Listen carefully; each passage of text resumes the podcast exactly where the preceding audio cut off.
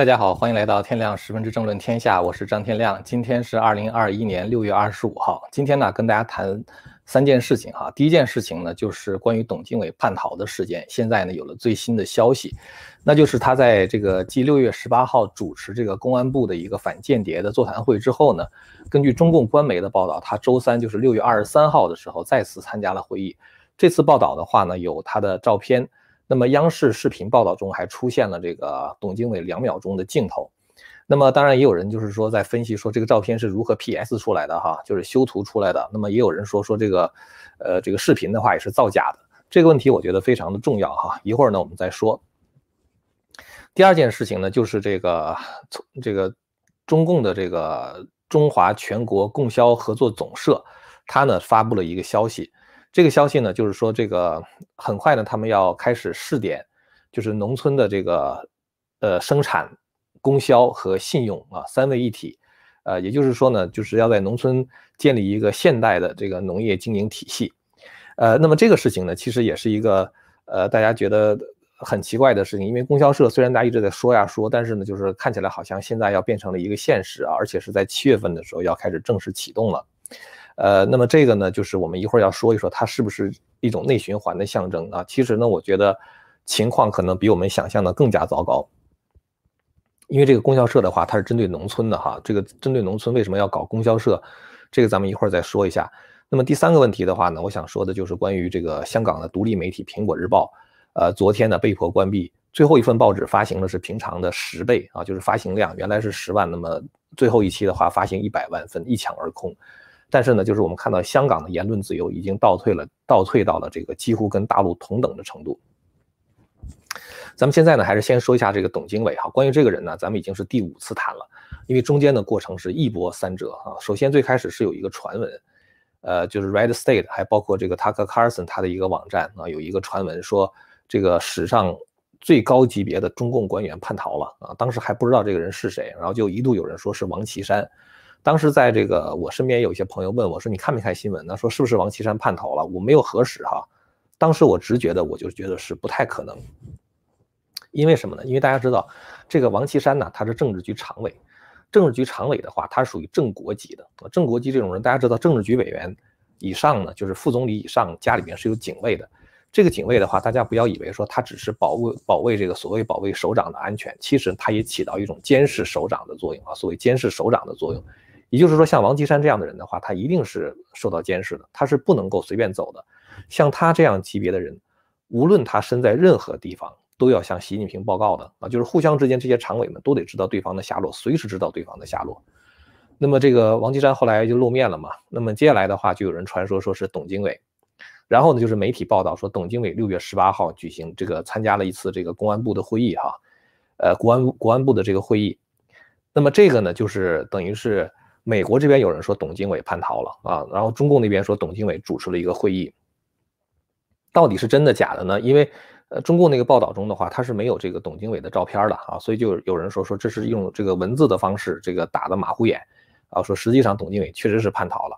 那么接下来的话呢，就是美国这边的共和党全国委员会委员啊，叫做余怀松啊，这个人呢他就说他说这个他有确实的消息说董经纬确实是叛逃了。然后的话，就是美国政府非常奇怪的，就是政府官员的话，以匿名的方式告诉告诉这个一个情报界的媒体叫 Sky Talk，说董经纬现在人还在中国国内，没有到美国。也就是美国这边的话呢，有人说董经纬叛逃了，而且消息很确切。然后有人说这个董经纬没叛逃啊，人还在中国。等于在美国这边的话，也有两个不同的消息。那么到底董经纬在哪儿呢？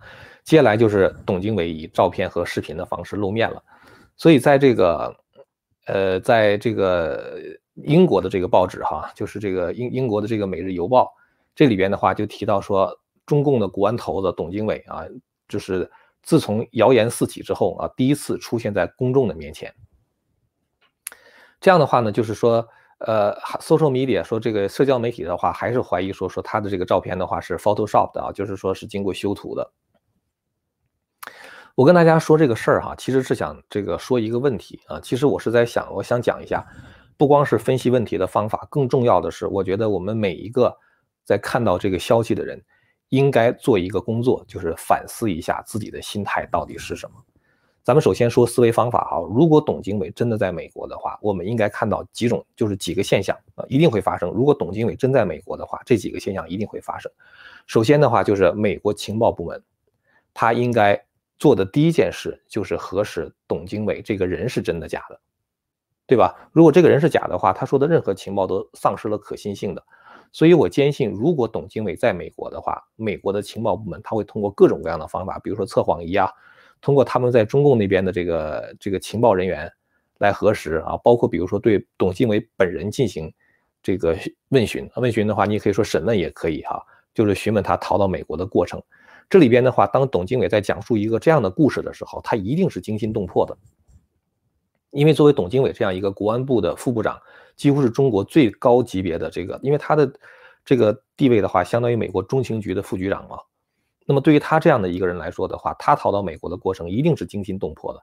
那这里边的话就有很多的细节，一个人编谎话是不可能编得非常圆的，对吧？那么他在讲述这么多细节的过程中，美国情报部门的话应该就可以判断：第一，这个人是不是董经纬；第二的话，他所讲的话到底是真的还是假的。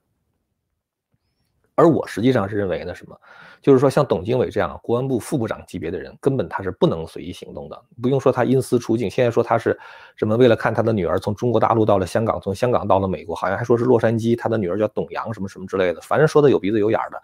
换句话说，他就是因私出境，因为他肯定不是因公嘛，就是这个因公出境的话，他不可能一个人出来嘛。但是呢，你要知道，不用说像他这样的国安部的副部长。就是一个普普通通的军人啊，哪怕你做到一个什么营长、排长，这个、这个、这个、这个团长级别，这这种人的话，如果你要想出国的话，还得是退役的军人，然后还要经过一段时间的这个解密期，然后才可以到中国来啊。我对这点非常非常的清楚。所以呢，就是说，他作为一个现役的，相当于 CIA 副局长、中情局副局长这样的一个人，竟然可以来加州看他的女儿，你不觉得这件事情觉得非常的奇怪吗？对吧？那有人就说说那有啥奇怪？他拿别人护照呗，是吧？他偷偷就跑了。但是你要知道，像他这样的人，周围一定是有很多人在监视他的，包括他的秘书、他的司机，啊，他身边的工作人员等等，都会在都会监视他。他突然间失踪了，哪儿去了？那大家都，而且这么多人哈，就是他如果失踪的话，肯定会有很多很多人知道。那他的秘书啊、司机啊。他在国内的家人呢，他的同学朋友，很多人都会知道，包括他的上司、他的下属都会知道。像这种事情的话，根本就没办法保密的。可是我们完全听不到相关的消息。所以你可以想象一下，说你说他跑了，你觉得他要能跑的话，那你以为比他更厉害的人，像什么郭伯雄啊、徐才厚啊、什么周永康啊、古俊山的这批人，包括和他处在同一个位置，他不是国安部副部长吗？原来还有一个国安部的副部长叫做马建，是吧？也是被这个呃习近平拿下。那难道马建就没有想跑过吗？那马建的地位跟他是一模一样的，为什么马建不跑呢？我想说的就是这种人根本就没有逃跑的机会啊！我觉得这是第一个问题啊，就是说，我觉得董经纬来到美国，这就是为什么我以前说，我说即使是有各种各样的消息的话，我当时在没有中共确认的情况下，我的信心大概只有百分之三十啊，就是因为这个事情太匪夷所思了。第二点就是说，如果他手里边有情报证明留学生里有三分之一是中共军方派出来的间谍。然后千人计划中有大量的中共间谍，美国政府和情报部门部门里边有大量的中共间谍，那么我们一定会看到两个现象。第一个现象就是美国大规模的遣返留学生和逮捕很多属于千人计划的研究人员。从他二月份叛逃，听说是所谓的二月份叛逃到现在四个月的时间，我们没有看到这样的事情发生，是吧？然后我们没有看到美国的情报部门发生大清洗。呃，我记得我曾经给大家看过一个报道哈，这个报道是《纽约时报》的报道。这个报道，《纽约时报》的报道说什么呢？就是中共在二零一零到二零一二年期间，杀死了中情局在中国的那些线人，就是中情局策反了一些中共的国安人员和中共的间谍啊，被 CIA 策反，他们给美国提供情报。在二零一二到二零呃二零一零到二零一二年间的话呢，中共逮捕或者是杀死了十八个到二十个这样的间谍。也就是说什么呢？就是中共他突然间发现有一些他自己的国安人员、他的间谍情报人员的话，他是为美美国服务的。于是的话，中共就开始在自己的这个情报部门进行大清洗。如果说董经纬说的是对的话，如果董经纬真的来了，而且他说的是这个情报部门被渗透的很厉害，我相信情报部门一定会被中共渗透的很厉害的哈，这个没有什么可可讲的。但是到现在为止，我们没有看到大规模的清洗。有人就讲说这个美国的情报部门就是说他已经就是被中共渗透了呀，然后这个所以就是已经它变成像中共的一个分支机构一样，我觉得不不不是那么简单的事情。像这种事情的话，如果媒体一旦报道出来，或者是就是说，如果美国政府真的要采取行动的话，因为我觉得一直到现在为止，我们我并不觉得美国政府是准备向中共投降的。这就是为什么我们看到拜登在 G7 也好啊，或者是北约也好，或者是跟那个俄罗斯也好，他都会提到关于中共的问题，是要围堵中共的。所以我觉得这是美国的一个国策，不管是奥巴马时代也好，或者是这个拜登这个现在他当当总统，或者是川普时代也好。中共的这种威胁的话，已经是大家都看得很清楚了，所以我并不觉得说这是整个一个政府自自上而下的政策啊，就是让中共接管我们的中情局吧，让中共接管我我们的这个联调局吧，让中共接管我们的国务院吧，我不觉得会是这样的。所以就是说，如果董董经纬说的是真真来了，而且他说的是真的话，那么我们应该看到这个美国情报部门的大清洗，而且的话，我觉得像。如果发生这种规模的大清洗的话，我觉得像什么中情局的局长、什么这个反反间谍组织什么之类的，就是像中情局里边的一些关键部门，会有人引咎辞职的。你的部下出了这么多中共间谍，是吧？你怎么回事，是吧？你怎么管理的？会有人引咎辞辞职的。如果这种事情发生的话，他一定是美国所有各大媒体的 headline news，一定是这个就是它的大头条报道。但是现在我没有看到啊，这是我觉得第二个。反过来讲的话，觉得这个事情很很可疑啊，就是这个原因。所以呢，还有一个，我就觉得中共的话，他否认董经纬。假如说董经纬真的叛逃了哈，然后呢，这个中共在国内造了用了一个假的跟他长得比较像的人啊，或者是 P S 的照片，这种做法的话非常的愚蠢。为什么非常愚蠢呢？因为不管中共怎么否认，美国的情报部门还是知道真相的。就董经纬如果真在他们手里的话，他知道他手里边是董经纬，那你中共那边在干什么？他一看的话，他一定是心中窃笑你是吧？一定会笑话你。而且是对于美国来说的话，关键不是面子，对于美国来说没有什么面子问题啊。说国安部副部长叛逃了，说嗯没，中共说没叛逃，他你不会伤到美国人一丝一毫的是吧？你不会伤到美国人的这个面子。那么，美国最在意的是什么呢？是在意董经纬拿出来的情报啊。你再说那个董经纬在国内情报，美国人拿到了，对吧？这这个对中共是一个很打脸的事情。所以我觉得就是说，中共这种否认的话，对于美国获取情报来说。因为我觉得美国只 care 这个情报啊，只在意这个情报，他才不在意说你中共有面子没面子的问题呢。所以你再否认的话，对于美国来说的话，他不会损失什么东西，反而的话，他会在心中笑话你实在是太低劣和无能了。所以我想说什么问题呢？就是我觉得，就是说中共如果他真的是这个在否认董经纬，就是嗯，就是投投诚到美国来了。而董经纬确实也真的在美国，这种事情，我觉现在我觉得哈，我原来不是说什么概率是百分之三十，我我觉得现在连百分之五的可能性都不到。我想说的是什么呢？我想说的是，虽然我也希望董经纬到了美国这个事情是真的啊，来反正了，来投诚了，但是我不能用我的理想去取代现实，这就说到一个心态的问题。我觉得我们大家看新闻哈，不光是要看这个新闻的分析，这个我刚才在讲。如果董经纬来会怎么样？怎么样？这是一个思路问题，这是一个思考问题的方法问题。但是我觉得比思考问题这个方法更重要的是，我们要摆正我们的心态。大家还记得吧？大选之后，甚至在一月二十号之后，很多人都传说说拜登根本就没有进白宫啊，川普仍然是总统。然后的话，还有人说说拜登是个假人啊，是有有别人套了一个拜登的头套啊。我估计可能看那个《Mission Impossible》那个叫什么不可能的任务看多了，套了个头套就变成拜登了，摇身一变变成拜登了，说是别人套了个头套冒充的。然后说三月四号会怎么样，四月二十号会怎么样，五月份会怎么样，七月份就怎么样。然后的话，我们从一月到现在怎么样呢？现在还有一些频道还在讲说，呃，川普要放大招了，什么什么之类的，还在讲这个东西。然后怎么样呢？然后然后就没怎么样，对吧？所以我想说的是，我们的心态，我们需要做的。不是盼望奇迹的发生，而是从我做起。第一，我们要认清现实，认清现实才能够认清我们当前所面临的问题。只有认清了这个问题，才能去解决这个问题。我觉得这就是我们现在的应该有的一种心态。我记得我其实，在一月七号，当时我就已经知道这个川普已经放弃了啊，就 give up。然后当时就很多人说你怎么这么丧啊啊，这个这个呃，就是我再也不看你了，取关了之类的。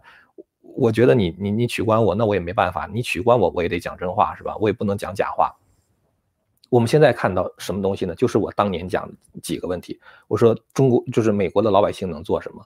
从基层做起啊，改变这个基层，从这个学校做起，从这个基层的这个选举，就是这个选选上这个这个就是真正的这个持保守主义理念的共和党人，然后的话呢，这个建立一些社区的媒体啊，然后的话建立一些社区小的银行，然后想办法建立自己的社交媒体。然后的话呢，要补上这个就是这个选举可能会被钻空子的地方等等。我当时提了很多的建议，是吧？就是我当时我应该在一月七号还是一月二十号，我忘记了。反正那个时候我就我在讲我就在讲这些问题了。然后我们看到什么呢？我们看到现在亚利桑那正在进行审计，对吧？然后呢，现在各个州在通过法律，就是投票的时候要检查 voter ID 啊，包括 Pennsylvania，包括 Georgia。这个包括这个 New Hampshire，然后还有很多地方，他们都现在都在 Texas 都在通过这样的法律，然后还什么呢？就亚利桑那在审计是吧？很多州都要进行审计，包括 Georgia，Georgia 最近还有一个大新闻，我们今天没时间就说到了。然后 Georgia 的话承认很多选票是没有 chain of custody，就是他那个选票的话中间有可能被篡改。然后我们还看到什么呢？还看到很多家长去参加地区的那个教育委员会，就那个 school board meeting 啊，就是相当于这个学校理事会的会议，反对。进行种族那个仇恨的煽动啊，就是那个 CRT 嘛，那 Critical Race Theory，正是这些实实在在的行动，在逐步的一点点的在扭转这个局面。我觉得，作为一个如果你真正支持美国保守主义理念的人哈，你亲身去参加一下这样的活动啊，比如说到这个教育地区的教育委员会去参加他们的活动，表达你的意见，反对 CRT。或者比如说你积极的参与社区的这个这个这个选举啊，把那些真正有保守理念价值的法官也好，或者是把这个呃这个这个就是选举就是相当于州州务卿也好，嗯，把他选上去嘛，对吧？这就是我觉得现在实实在在可以做的。也就是说，我觉得亲身去参加这样的活动，比期待出现一个超级英雄拯救美国更加靠谱一点儿。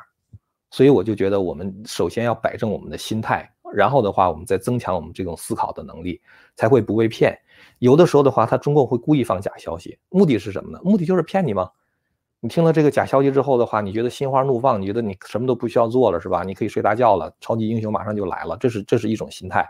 还有一种心态的话，就是，OK。呃，现在呢，这个这个这个媒体的话就开始，就是假如说有一个媒体哈，就是这个就吃了中共的诱饵，然后疯狂的报这个东西，然后一直是 stand by 这个这个 report 哈，就是一直是坚持说啊，董经纬就在这儿，就在这儿，就在这儿，然后突然间有一天发现董经纬不在这儿的时候，你媒体的信誉就没有了。你媒体本来是一个很有影响力的那么一个机构，你现在突然间没有信誉的话，别人不看你的了。所以我想说什么呢？我觉得在这样的一个纷乱的世界中。最有价值的东西是什么呢？大家知道哈，不管是中共邪教这种原教旨的马克思主义，哈，像中共邪教这种原教旨的马克思主义，还是西方社会这种变种的文化马克思主义，他们最有力的武器就是谎言。当然，他们还掌握了国家暴力啊，这个司法呀、媒体啊、高科技呀、军队呀、情报部门呐等等。你说我们有手里边有什么？我们手里边什么都没有，我们没有国家暴力，没有，甚至司法部都不站在我们这一边。我们手里边没有什么那个那个那个 big tech 是吧？那些社交媒体，什么军队、情报，我们什么都没有。我们有手里边有什么？我们手里边只有一个东西，这个东西就是真相。你就这一个武器，难道你还要放弃吗？你难道还要放弃这个真相，然后的话用谎言去对他的谎言吗？难道我们不应该坚持去说出真相吗？是吧？难道我们用用不切实际的幻想来代替现实吗？我知道我这话可能让很多人美好的梦想碎了一地哈，会很多人会不爱听，会取关。但是我深信一点，至少我觉得，不管你爱听不爱听，我要做到这一点，那就是我要坚持讲出我的真相来，我认为的真相。当然，有的时候真相到底是什么，我我也不清楚。可是我要把我为什么会得出这样的一个结论，把它分析出来。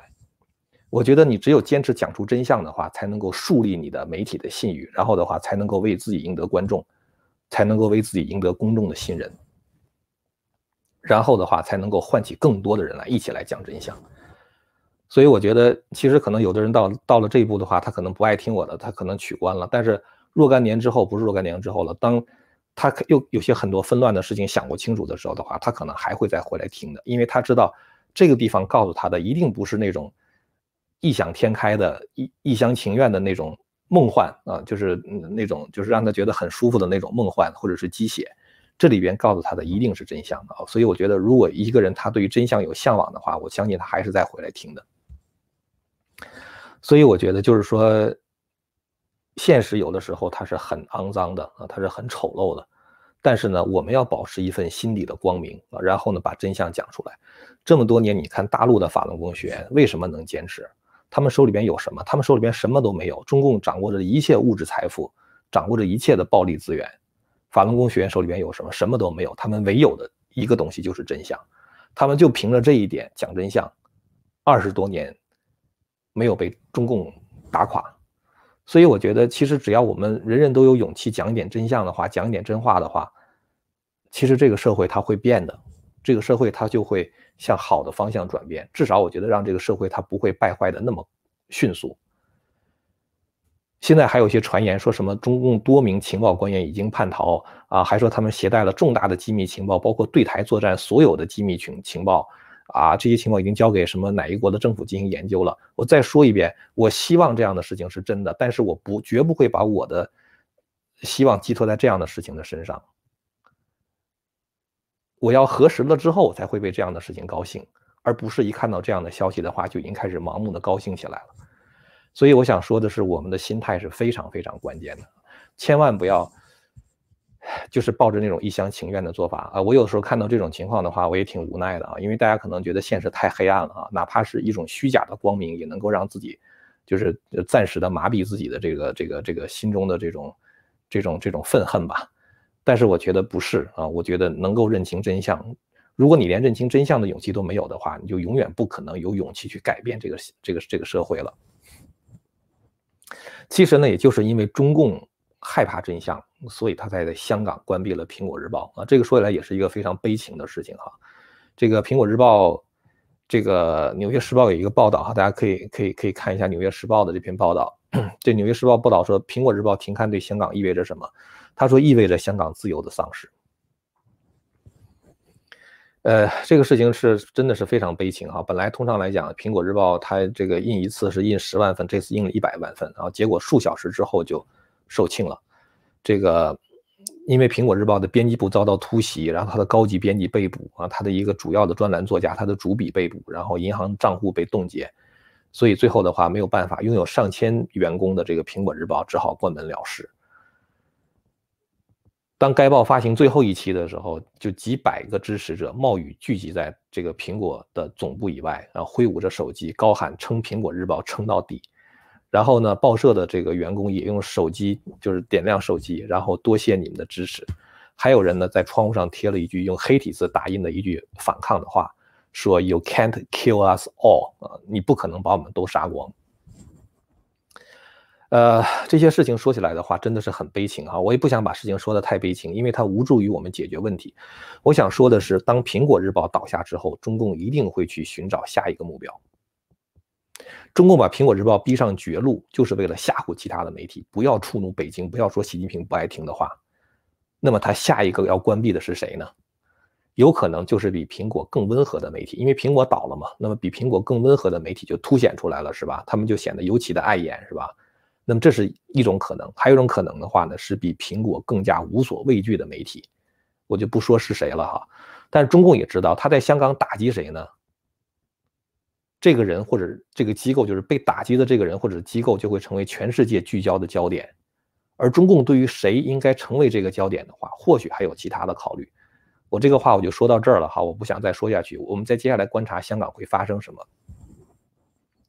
最后说一个新闻，今今天没有时间分析了哈，就是中华全国供销合作总社啊和中央农办、人民银行、银保监会四个部门联合出台了一个关于这个就是所谓的这种供销总社试点啊，生产供销信用三位一体，呃，就是就是我刚才说的这个这个事情哈，呃，大家注意一下哈，这里边提到什么呢？叫做生产供销信用三位一体。所谓生产的话，就是生产了哈，相当于生产线了。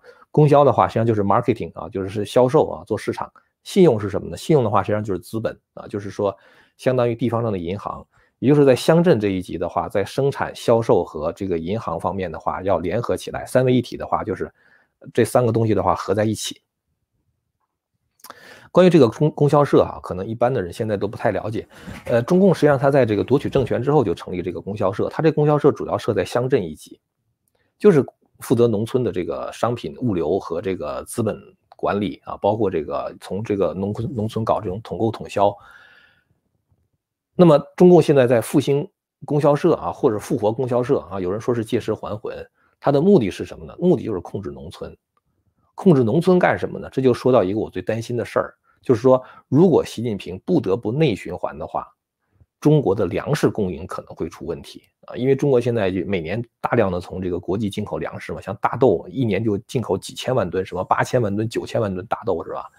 那如果习近平不得不内循环的话，中国的粮食只够自己吃百分之，就是只有百分之八十五，就是就自己吃啊，就是他只能。提供这个消费总量的百分之八十五，那也也就意味着说很多人会饿肚子的。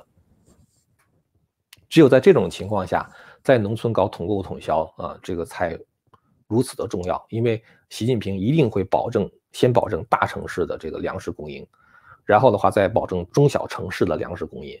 那么农村的话，是否会出现粮食不够吃的情况，或者更糟糕的情况？那这个情况的话，就咱们只能也等也等着到时候再看了。但是他现在这个搞这个供销总社的话，实在不是一个好事儿啊！就是你会感觉，习近平好像是在为内循环做准备了已经。今天关于新闻和这个新闻分析呢，咱们就说说这么多哈。然后我想再跟大家说一下，就是咱们上一集就前天的时候我说过的一个，就是关于筹款的事情。因为我收到一些朋友的捐款呢，也有一些朋友希望帮忙，呃，我就在这里边统一的回应一下啊，就是说。我和几个志同道合的朋友呢，建了一个非盈利机构，哈，就是这个天亮 Alliance 啊，就是建立了这么一个这么一个非盈利机构。非盈利机构的话，就是说它不是以盈利为目的啊，它是这个就是为了这个改变社会。然后这样的话呢，它也既然不是以盈利为目的的话，它就可以向这个社会大众筹款，而且这个筹来的款项的话呢，谁捐款谁可以抵税啊，就是不用向美国的国税局报这一部分收入的税。我说呢，我认为这个教育、媒体、艺术啊，这是对社会影响最大的这个三个领域啊。我在油管这儿是做媒体啊，呃，这是媒体教育的话，就是我在飞天当教老当老师啊，教书的话，这是做教育。然后呢，这个飞天是给神韵培养人才的，神韵艺术团培养人才的。所以我呢是，呃，想跨这三个界啊来做一些事情，呃，所以呢，就是我上次已经提到了哈，因为我特别的忙。我大概只能有三分之一的精力来做油管啊，虽然大家可能看我比较 productive 哈，我恨不得每天都在这说两句，但是实际上的话，我大概只有三分之一的时间，就通常是每天这个中午吃饭的时候，然后那个晚上吃饭的时候或者走路的时候，那个就是划手机，然后呢看一些新闻，再积累一些素材，然后晚上回家的时候，通常是八点钟左右，我我一般来说晚上八点钟才会到家，开始写稿子，差不多两个小时的时间，连写稿子带准备。这个，所以呢，就是实在没有精力顾及其他别的事儿。那么，呃，我我我前两天说，我说我要把给新唐人电视台录的那个《笑谈风云》，就是一个一百九十二集的这个视频，相当于一个中国通史系列，整理成文字啊，大概是一百五十万字。然后的话呢，上次我说我要大概要筹款一万美元啊，就是来找人做这个文字的整理工作。然后呢，我还会我还说过，我说我会按照一比一的比例哈，就是以五千美元为上限，就是你捐一块，我捐一块。呃，那么现在呢，我自己的五千美元已经捐款，我已经把那个账划过去了哈，资助一下这个项目。呃，很多朋友在给我捐款的时候留了很多非常鼓励和暖心的话啊，在我看来的话，我非常非常的感谢。在我看来的话，就是朋友们一份份的信任和重托啊，每一笔钱我觉得是对我的信任啊，就是说我相信你会用好我的钱啊，然后的话你用我的钱，这个好好使用，然后把它用到最有利的地方去啊，就是。呃，完成这些项目啊，所以我觉得这些信任跟重托的话，我觉得我一定会记在心里啊，会把它完成好的。我想跟大家说两点哈，我说第一呢，我是会管好这笔钱啊，把该做的事情做好。我说我要发表这个《笑谈风云》电子书，年底之前一定发表啊，不管怎么样一定要发表。第二个的话呢，就是在今年，那就是二我们这个注册时间，这个公司是在三月份的时候开始的哈，到今年年底九个月的时间。所有公司的运营费用，包括公司的申请费用啊，就是在跟各个州，包括我雇的那个律师啊，呃，雇的会计师啊，啊，包括就是做网站的人员，呃，等等吧，反正是再加上我现在五千美元的捐捐款，总共来说的话，到目前为止的开销大概是一万五千美元。呃，那么这个钱的话呢，是用我去年，应该主要是去年和今年吧，做油管和会员网，就是大家知道我有一个会员网在希望之城哈，用这个收入来来来支撑这个公司整个就是从。开张到现在吧，这些开销。那么，而且到今年年底之前的话呢，我不会拿一分钱的工资，不会拿一分钱的工资的哈。那么明年开始呢，我希望明年开始我们可以开始销售这个笑谈风云的电子书。呃，那么销售的话，有了收入之后的话，我也许会雇一些人帮我处理一些日常的工作。但是大家，我可以向大家保证一点，在任何情况下，我不会拿大家捐款给我们，包括我在内的这个，包括董事会，包括这个就是工作人员，不会用你们这种钱来发工资的。我是希望通过出卖我自己的知识和服务赚来的钱来维持公司的运作。向大家捐款主要是什么目的呢？就如果有些大的项目啊，比如说我们有一个什么大的项目，呃，需要几十万，那我自己无力承担了，所以我需要向社会募款。我建立这个公司主要是这样一个目的啊。然后呢，我也想再次重申一下，就是鉴于法轮功学员在中国遭受严重的迫害，我们不接受任何中国大陆和香港的法轮功学员捐捐款。任何一个人如果以我的名义向中国大陆的人收捐款的话，那个人一定是骗子。那么再有一个的话，就是海外的法轮功学员，如果是靠打工工资为生的话，我们也谢绝您的捐款。那么有朋友就问说，国内的人怎么捐款？现在国内没有捐款渠道啊。我可以讲，就是如除非比如说你有这个美美金信用卡，而且是不受中共监管的美金信用卡，也可能你可以捐款。但是一般来讲的话，我觉得捐款这种事情呢，还是慎重一点。将来如果我们真的开始出了产品了，比如说我出了这个《笑谈风云》的电子书啊，我出了这个中华文明史的中英文版啊，什么之类的哈，包括未来我还要出秦汉史，如果有可能的话，我可能还会做。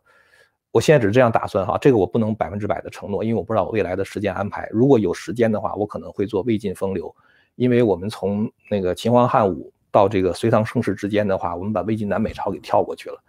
呃，如果有可能的话，我可能会做这个。我想说的是，如果我们有这样的产品出来的时候，那么你购买我们的产品本身就是对我们的支持了。所以说，我觉得国内的朋友出于你们的安全考虑的话，我觉得现在不要捐款。至少我没有找到安全的捐款渠道之前的话，你们千万不要捐款啊！还是你们的安全是第一位的。然后还有一个朋友呢问说，能不能给你做义工啊？翻译也好，或者什么也好，非常非常的感谢。呃，现在呢就是说。呃，我开玩笑说了，我说这个这个好像是一种内卷，因为我本来是想，一其实海外有一些朋友啊，这个生活比较就是不容易吧。我呢是希望就是说给他们找点事儿干啊，然后呢，既然能够社会大众愿意就是支持这样的项目呢，我也就是说付付一些工资，呃，那这样的话，我觉得也是能够解决一些人的问题吧。我具体其实具体找谁，我现在还没有完全想好呢哈。但是我我不太想用义工，因为我觉得我我不想白白的用 任何一个人无偿的劳动。既然我有这个公司，然后的话又有这笔钱，我想还是应该就是按照正常的公司的运作啊，该付多少钱就付多少钱。呃，因为其实这个钱，我跟大家讲，就是我每天的这个生活，我大概每天早上，嗯，将近六点的时候起床。然后的话，我要打坐，因为我因为我要练，我是我是法轮功学，我要打坐。然后的话要练功，然后然后的话呢就去上班啊。上班的话，白天的话我忙我学校的事情，还有一些其他别的事情。然后到晚上回来的时候做这个油管，基本上这样。基基本上就是做完油管之后，我还要嗯做一些其他别的，就是那个回回 email 啊什么之类的。所以通常睡觉的话就是半夜了，就是十二点以后了。呃，我的生活大概就是这样，所以我每天从早到晚，你说我要这钱，我其实没有什么。可以享受的时间，我出去玩你你看我每天做这个频道，你就知道，天天在这儿待着，也没什么时间去享受。我生活这个地方是一个美国上周一个很小的城市，其实连一个不是城市，这地方其实是一个 village，是个村小村小村落，就连一个那个好的餐馆都没有的。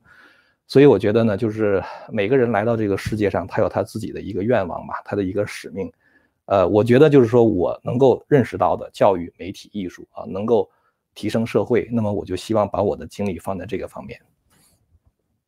呃，反正跟大家聊聊天儿啊，因为大家真的是捐款是非常非常的支持我，所以我也就是非常感谢大家，就是跟大家说一说我的想法。呃，这个我们这个公司的这个捐款的链接的话，还是在这个视频的下方哈，就是在置顶留言和这个视频的描述区。呃，如果你要是支持我们这个理念的话，就是大家可以捐款。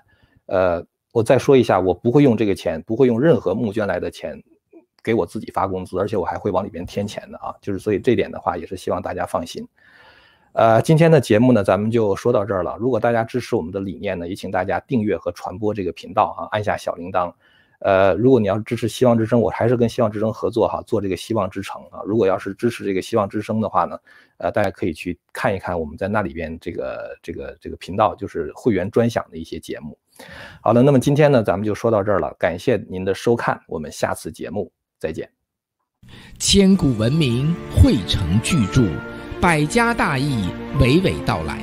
希望之声精品网、希望之城隆重推出张天亮教授第二部大型讲史系列《中华文明史》，为您重现中国历史上最璀璨的文明之珠，让您在轻松的观赏中汲取古老的智慧和对当代的启迪。今天就登录 landpop 点 tv 来。